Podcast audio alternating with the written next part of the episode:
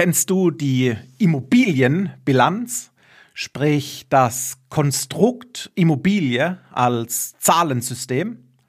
Was sich genau dahinter verbirgt und versteckt und vor allem welchen Nutzen du aus dieser Immobilienbilanz ziehen kannst, erfährst du nach dem Intro.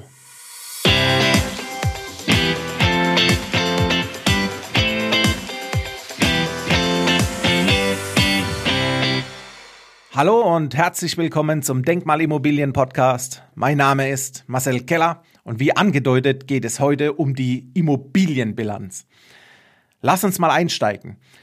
Eine Bilanz kennt man, ich sag mal, hauptsächlich aus dem Businessumfeld, vielmals, ich sag mal, vom, vom Rechnungswesen eigentlich. Und im Wort Bilanz, wenn man das mal auseinander nimmt, dann verstecken sich darin zwei Begriffe, nämlich Bi stehen für doppelt und langs für Schale. Übersetzt die doppelte Schale oder einfacher gesagt die Waage.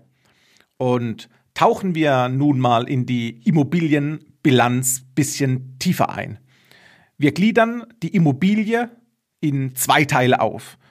Die linke Seite definieren wir unsere Einnahmen und auf der rechten Seite definieren wir unsere Ausgaben in Bezug auf die Immobilie.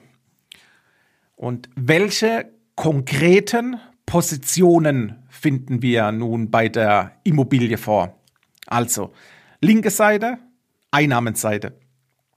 Welche Einnahmen verbinden wir mit, der mit dem Immobilieninvestment? Zum einen Faktor 1 natürlich die Miete und Faktor 2 Steuererleichterung, Steuervorteil. Das ist unsere linke Seite, wo die Einnahmen regelt. Auf der rechten Seite, welche Ausgaben finden wir aus, auf dieser vor?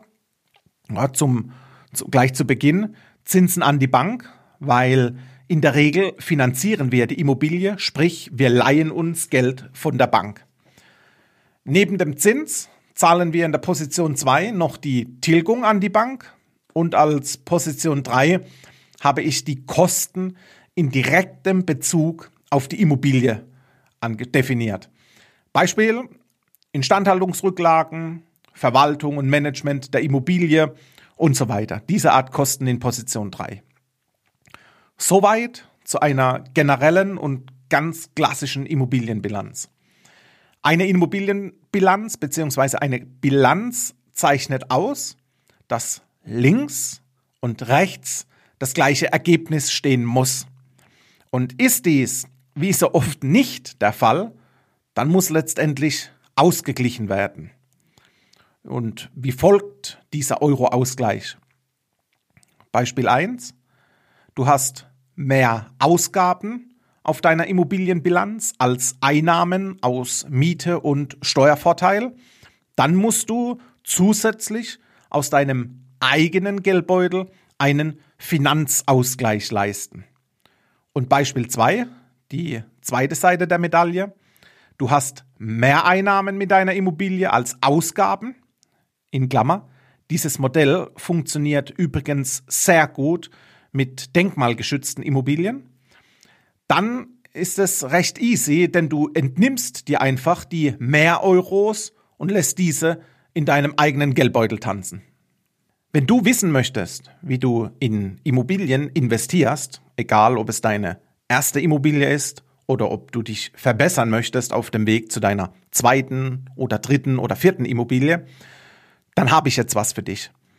Ich habe für dich die Masterclass Immobilien a Boss aufgenommen, wo du in rund 30 Minuten in deinem eigenen gemütlichen Tempo erfährst, was du besser vermeiden solltest, aber auch, wie du es richtig machst.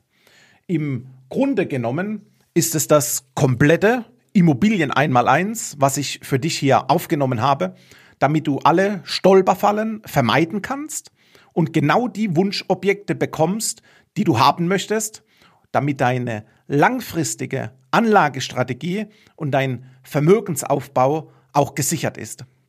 Wenn dich das interessiert, dann hol dir hier unten drunter meine Immobilien Masterclass komplett for free und lerne, was ich in acht Jahren Immobilienbusiness gelernt habe. Zum einen aus meinen eigenen Objekten, aber auch aus Dutzenden von Kundenprojekten und wie ich denen genau geholfen habe, ihre Investmentziele auch zu erreichen. Du findest hier drunter in den Show Notes alle Infos und kannst auch direkt starten. Wir sehen uns auf der anderen Seite. Ich freue mich auf dich in der Masterclass und sage bis bald, dein Marcel.